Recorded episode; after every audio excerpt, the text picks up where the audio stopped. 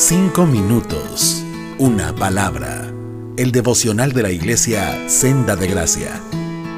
¿Qué tal? Buen día a quienes escuchan este audio. Mi nombre es Alex Monarres y vamos a empezar con una pequeña miniserie del libro de Hechos. Nos vamos a ubicar en capítulo 2, versículo 43 al 47 y vamos a empezar con el primer versículo 43 que dice así. Todos estaban asombrados a causa de los muchos milagros y señales que Dios hacía por medio de los apóstoles. Para ubicarnos nada más en qué punto de la historia estamos, Lucas versículos atrás nos había narrado cómo alrededor de 3.000 personas se habían convertido, habían creído.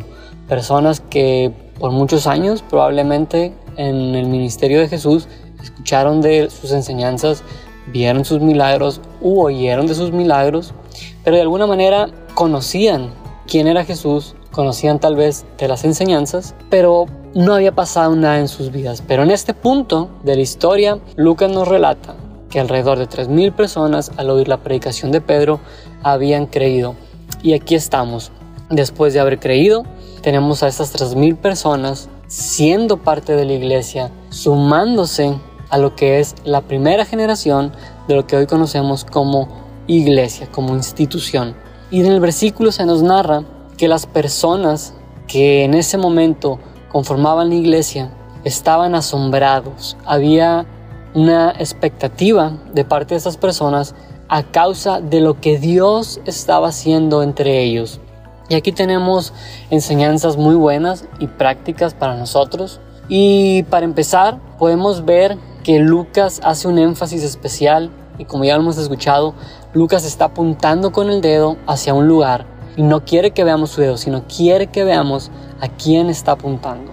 Está apuntando a la persona del Espíritu Santo que estaba obrando los milagros a través de los apóstoles. Sabemos que el ser humano no tiene la capacidad para hacer algo sobrenatural, algo fuera de lo común, sino es a través del Espíritu Santo quien obra.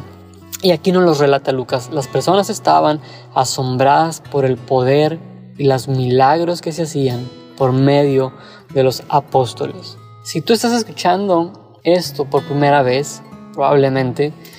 No queremos ser fríos, no queremos ser simplemente personas que hablan por hablar, sino creemos en un Dios todopoderoso, creemos en un Dios que creó los cielos y la tierra y que también en el día de hoy tiene el poder de obrar a tu favor.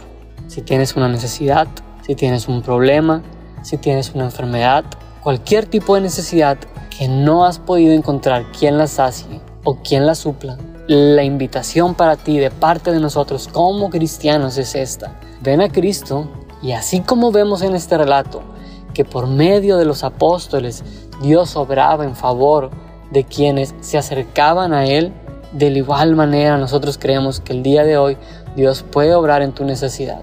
El Señor puede suplirla y solamente Él. Pero también encontramos aquí un mensaje para la iglesia, porque estos milagros no sucedían porque sí.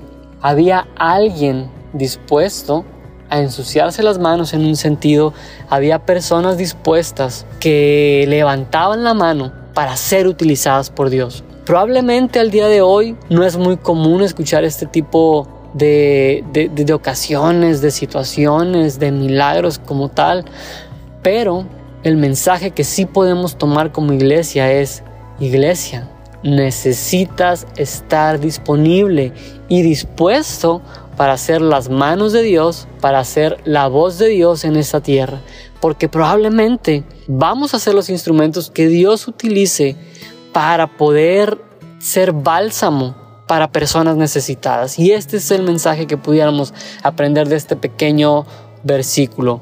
Es Dios quien obra, es su poder, pero son los seres humanos, sus hijos, su iglesia, quienes estén dispuestos por medio que Dios va a obrar. Mensaje corto, pero creo que muy práctico también, pero de mucha bendición y aliento porque muchas veces nos enfocamos en tantas cosas, ministerialmente hablando o creyendo que así debe ser la iglesia, solamente hacer por hacer, pero nos olvidamos del verdadero corazón. Voltear a ver a nuestro alrededor, a nuestro prójimo, y poner manos a la obra, ser empáticos y ser personas que toman acción en la necesidad de nuestros prójimos. Espero que esto sea un poquito de aliento y nos escuchamos en el próximo devocional. Cinco minutos, una palabra